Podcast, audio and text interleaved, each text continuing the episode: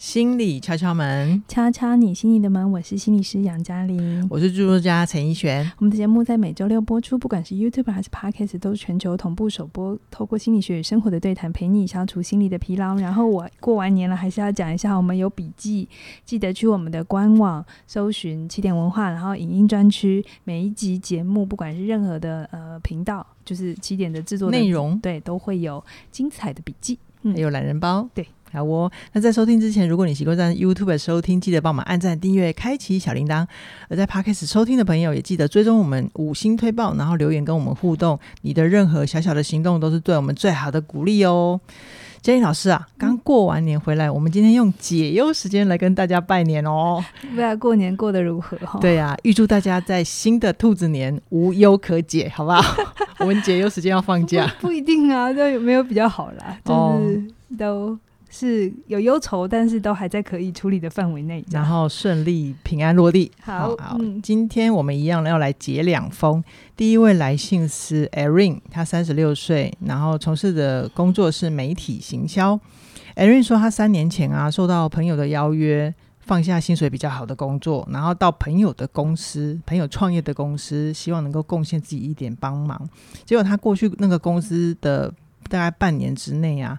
艾瑞有一件事情没有处理得很完善，然后就收到他朋友一封算是柔性指导的信。他朋友是老板，对他朋友是老板，嗯、然后还呃，除了这封信，这封信除了寄给艾瑞之外，还寄给其他公司的五位成员，就是小小的新创公司之类的。嗯，然后这就让艾瑞有点错愕，然后。他的老板朋友呢，其实能力很好，标准也很高。那 Erin 知道自己能力有限制，所以他就明确的表表示，就是。呃，如果接下来的社群规划内容确定之后啊，会有 Erin 执行贴文，嗯，但后来有发生一次内容误植，嗯，就是放错内容之类的。然后他的老板朋友就后来就表示，那以后这件事情我自己来做好了。嗯，然后 Erin 就读到他朋友好像对他有一点点不放心，应该说是不放心的开始啊。对对对，不放心的开始。嗯，然后。然后之后可能在相处的时候，就常常会收到一些看似开玩笑的质问的回应，例如。呃，他的朋友老板就问他说：“能拍摄社群需要的照片，有有没有有没有人有有没有需要帮忙？那你会拍吗？要不要叫某些人来拍这样子？”然后这些事情累积下来，就让 Erin 觉得好像他职责内最基础的工作没有办法独立完成，他就觉得自己不被信任，哦，就是累积前面那个不信任。嗯。然后他就有跟他的朋友沟通，那他的朋友就也还蛮直接的，就回答他说：“那你就要做到让我们信任啊。”我觉得这也没有什么不对，蛮合理的。这老板要说的话，对对对。嗯、然后就是，嗯、呃，但 Erin 他现在会觉得他有一种经常无法期呃完成对方的期待跟要求，他有很严重的无力感。嗯，特别是他还有一次被公司的同事说，呃，虽然你虽然 Erin 表面上都是说为了公司，但是同事就指出说，你其实只是担心自己在对外窗口前面的形象。嗯，那其实。呃，这让 Erin 听起来是很伤心的，因为他觉得公司里面的人不多，嗯，而且我们好不容易建立起的革命情感，其实就是互相支援。嗯，然后后来有一个呃，就是另外一个同事发现他状况不太好，就跟他的他的另外一个朋友，他老板有两个的另外一个老板发现他不好，嗯，对，然后就是去跟他表达说，呃呃。没有办法做到很正常的话，就是再继续努力去试试看。但是艾瑞的现在的感受就是，他会觉得老板朋友的语气是让他觉得很高压的，开始影响到他的身心情况。然后就是他有一些肠胃的问题，然后还有一些荨麻疹。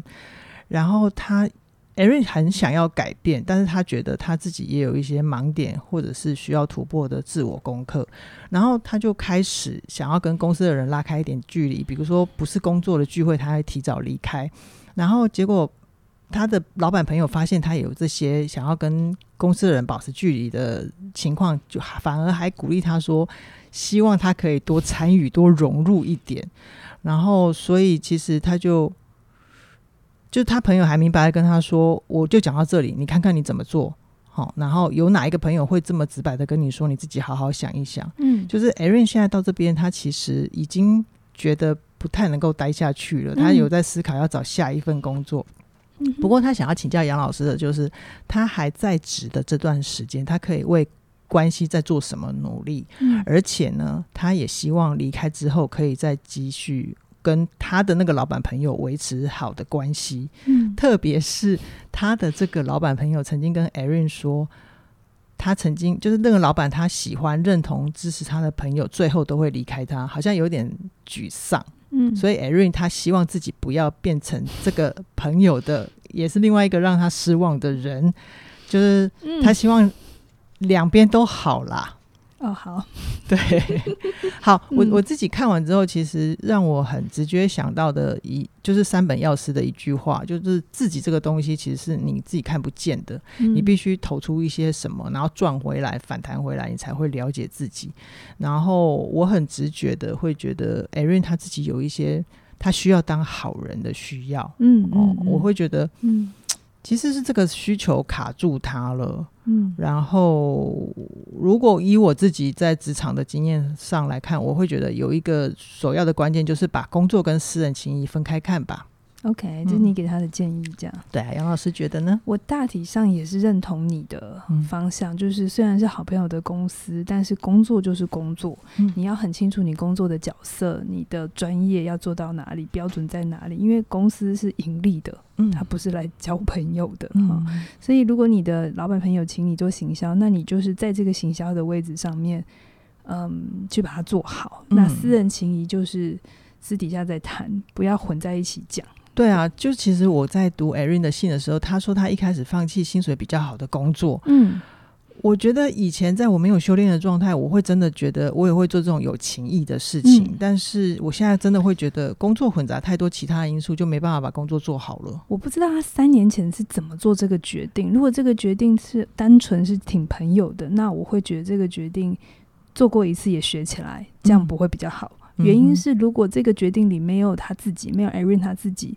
呃，除了情谊之外，那放弃薪水的原因是因为我觉得在这新创公司里有前景，不管哪个钱呐、啊，哈、嗯，前面的钱也可以是金钱的钱，或是他觉得在这里有他想学的，啊、呃，应该是在原本的工作里没办法学不到的，那他来这边给自己一个机会。如果这里面没有他自己，单纯就他讲的就是友情的话，那我觉得你已经知道结局了，嗯，结局就是这没有办法 work，是就是。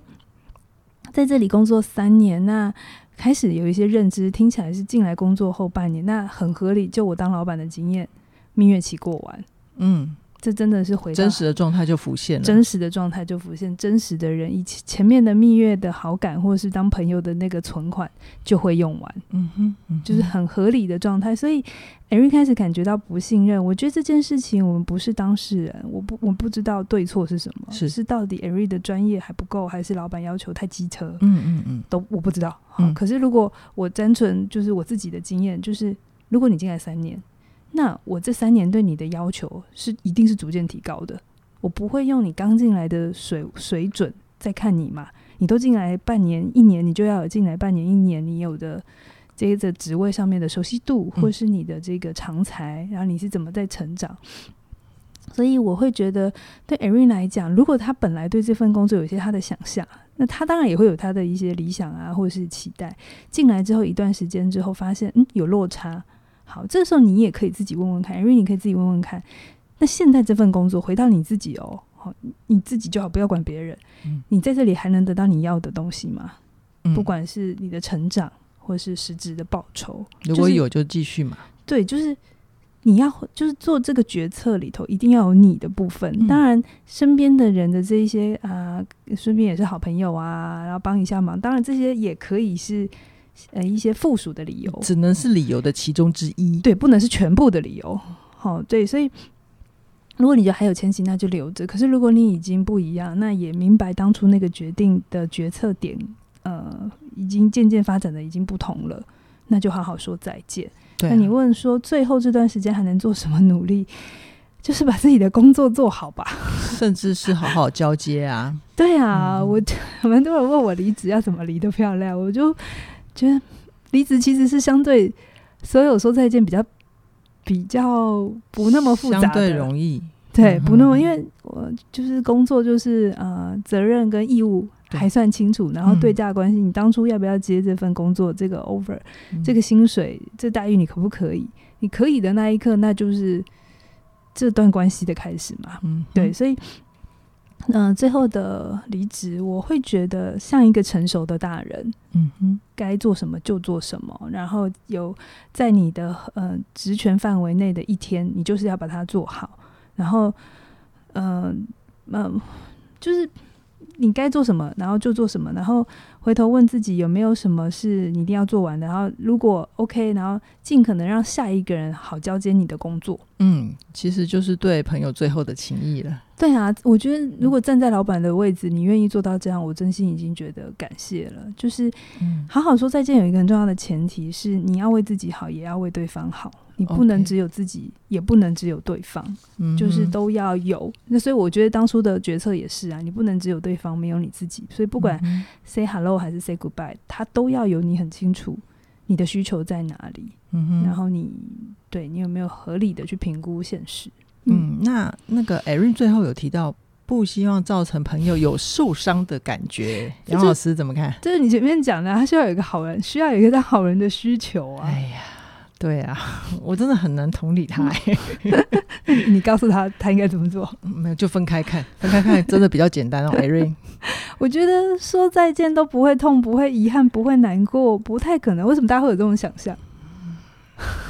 嗯，会不会是还没有分化完？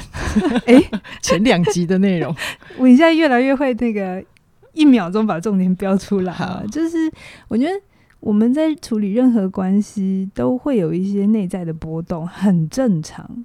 伤感、遗憾，啊、呃，它都会发生，不太可能就只有快乐。就一样，前两节的情绪，情绪是一组的哦，所以不要期待。做任何事情都只有好的，然后不要不舒服。越有这种不合理的期待，就会越卡住自己。嗯、所以我的论点还是很简单：工作就是工作，感情就是感情，这样子。好，我嗯，我我想最后再跟 Erin 说，我其实有读到你这种什么都想要好，什么都不要破裂的情况。那我自己走过那种状态，我是真的也知道。那种什么那种心情叫做我希望任何关系都是长长久久、圆圆满满。可是啊，我其实自己经历过很多事情之后，我觉得很多事情都没有比较好，反而累积我更多的委屈或者是对世界的不满。嗯，所以我鼓励你完成分化，把它分开看，分开看你真的会比较轻松。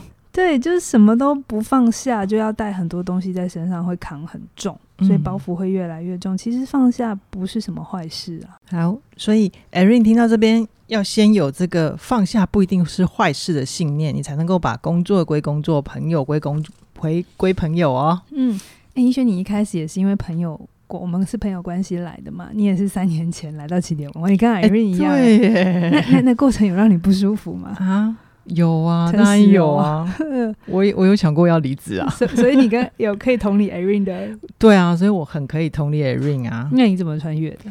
嗯，我觉得在起点里面有一个很重要的，我想要根深蒂固刻进我骨子里的，就叫做面对啦。嗯，对啊，我就是一次一次的去面对，我到底是在逃避，还是我真的做不到？然后如果我想要那个能力，我就是硬着头皮继续走。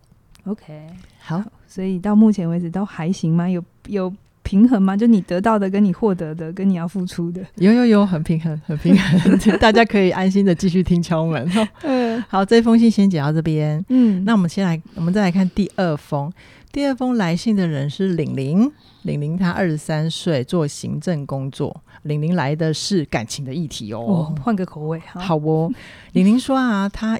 有一段迷茫的时间，大概快一年了。那她在迷茫什么呢？就是她跟她的男朋友已经交往两年多，嗯，然后她跟她跟男朋友在一起，并不是因为男朋友的外在，这是要暗示，就是她男朋友的外貌还行，这样就是可能还可以。但重点她要说的是，嗯，她跟她男朋友个性很合，无话不谈，嗯，然后男朋友真的对她很好，然后他们也讨论过未来。啊，不过现在转折来了哦，嗯，等等。就是他今年初啊，应该是二零二二。我们收信的时候是二零二二。二零二二，好，他说二零二二年初跟分手三年多的前男友，嗯，因为共同的朋友聚会重新相遇，然后他们就把以前就是他们以前旧的关系里面聊开，然后结果他们透过一次一次的聚会，关系也变得越来越暧昧，就是有达以上这样子，恋人未满。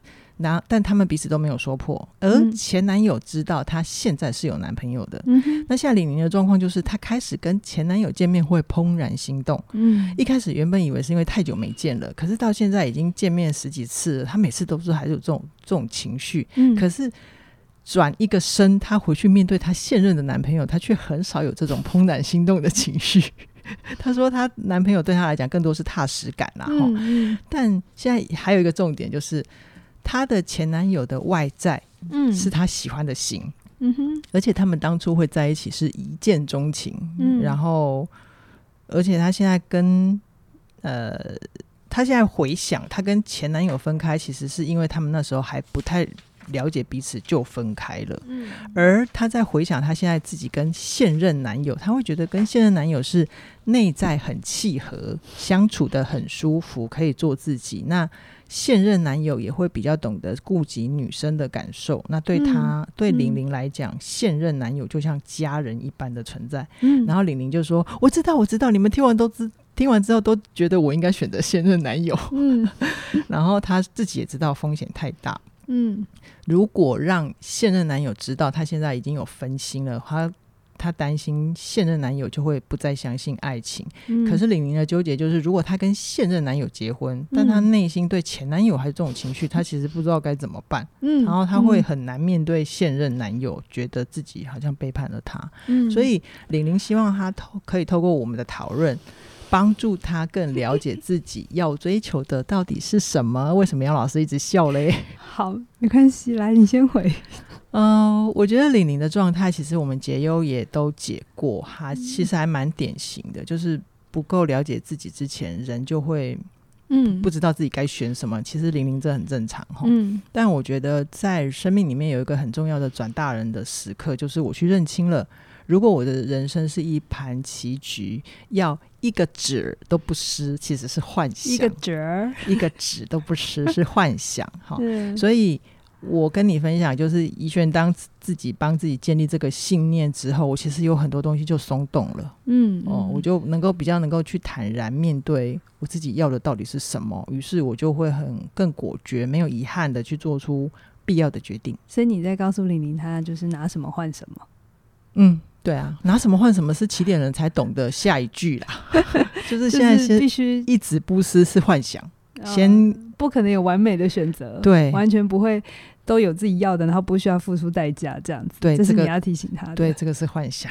嗯、好，我的看法哦，我今天来讲一个不一样的，就是像这种题目，我们常常会落入选 A 还选 B 的逻辑里嘛。不管是伴侣也是，工作也是嘛。啊，我要这个 offer 还是另外一个、嗯、呃产业这样子。然后感觉上现在玲玲好像还有得选嘛，选前男友跟。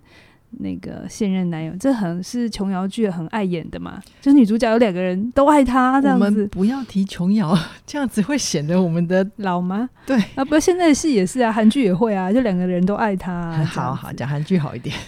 好，那我要接下来讲这句话。嗯，大家可能会觉得，嗯，大家有心理准备一下哦。我我要打破一下大家的直觉，我会说，其实玲玲没得选，玲玲你没得选，对。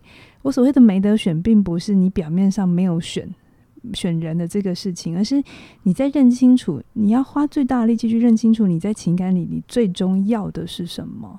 我刚刚听呃怡璇在讲故事的时候，我就在想为什么笑，就是他现在在他生命这个阶段，他其实在刺激与踏实，他在挣扎。嗯，他到底是一个喜欢追求刺激多一点的人，还是喜欢踏实多一点的人？他在搞不定的是这个。而只是这两个男生显化了这个需求哦，懂吗？懂，就就是这两个男生只是安装了一个人的外外壳，外壳，但是他们在表现的是玲玲这两种需求。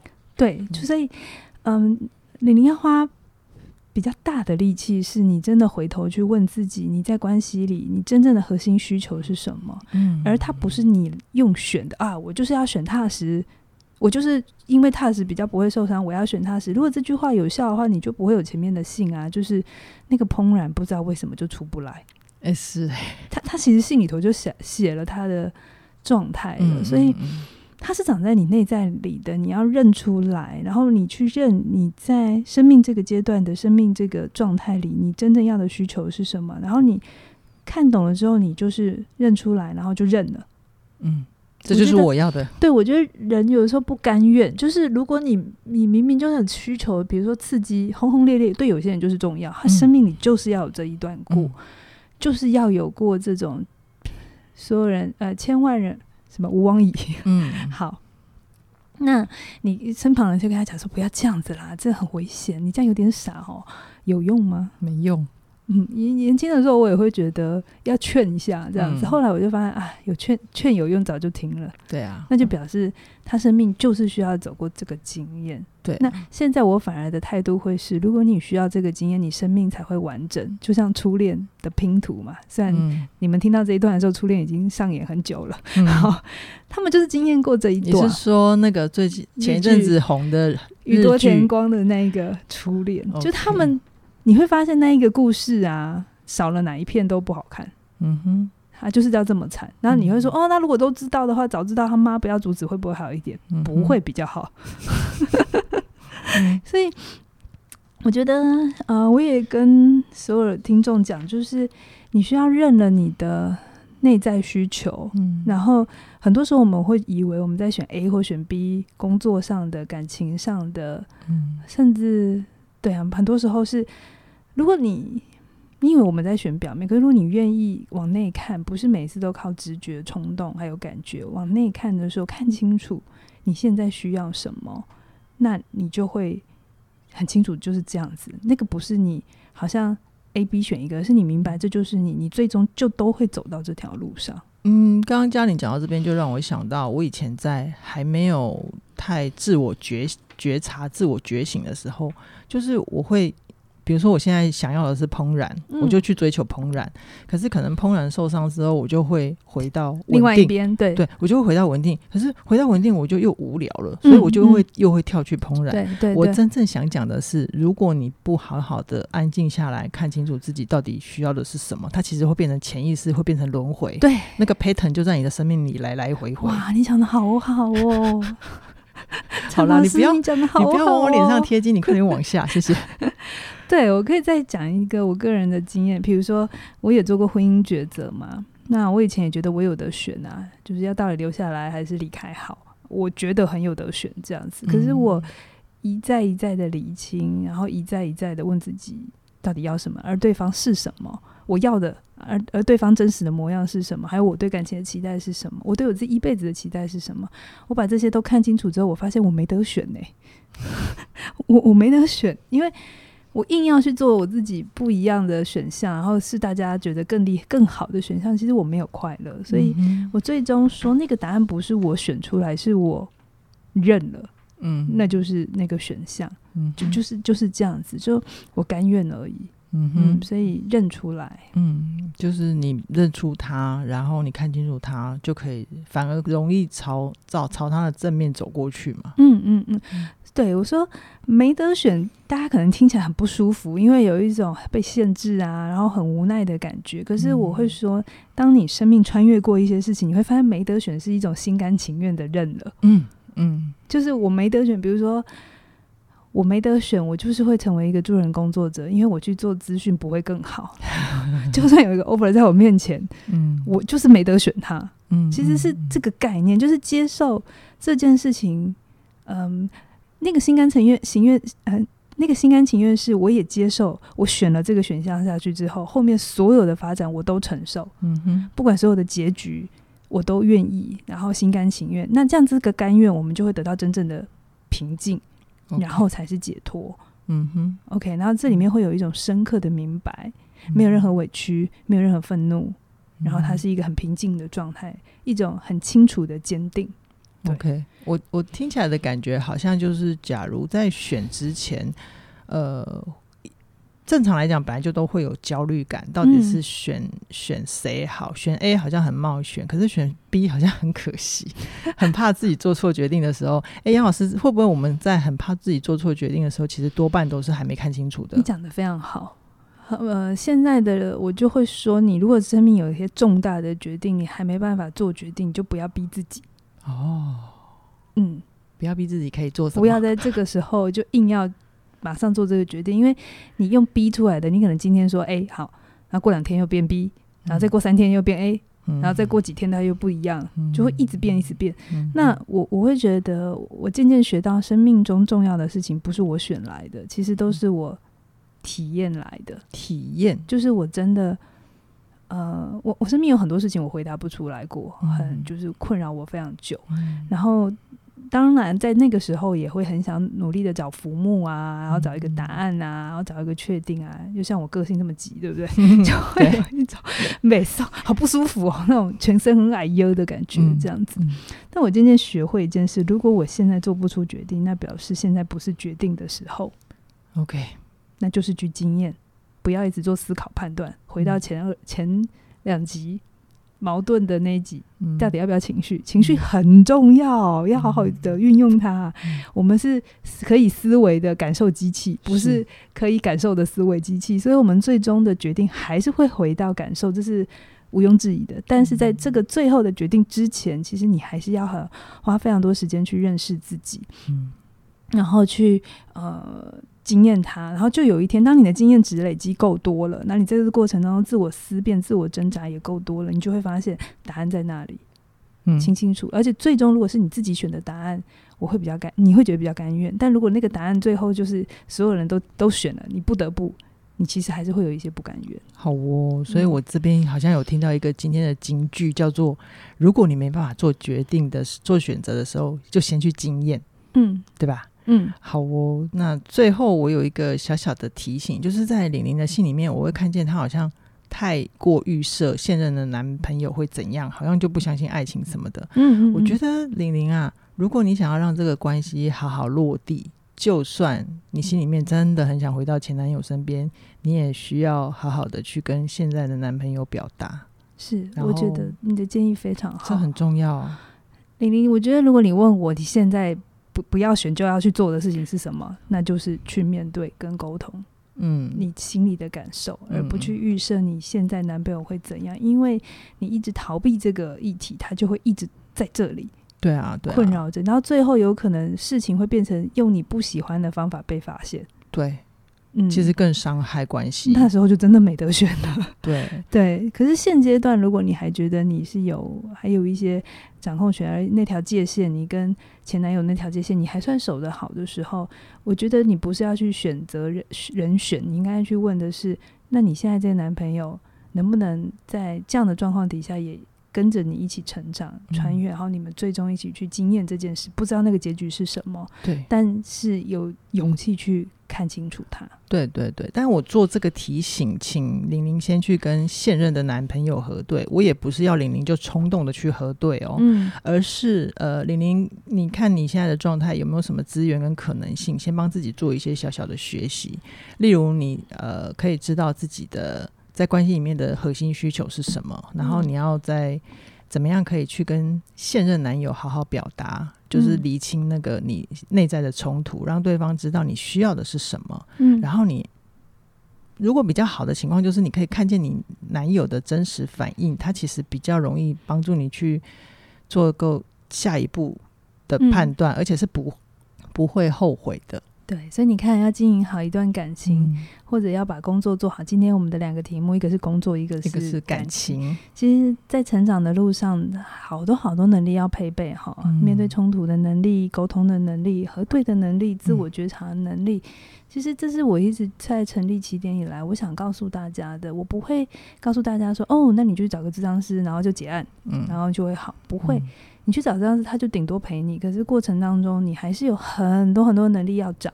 嗯。各式各样的能力，在你成长的过程里没有的要把它补上，嗯做不顺手的要让它顺手，嗯你的人生才会越来越活成你喜欢的样子。嗯。一昧的只是用逃的，或是用自己直觉的冲动的现有的，然后不是去往上提升的方法的话，很有可能你能到达的程度是有限的。OK，嗯好，所以对于这样子能力的提升啊，起点线上学院有很多的线上课程，都呃可以让玲玲参考。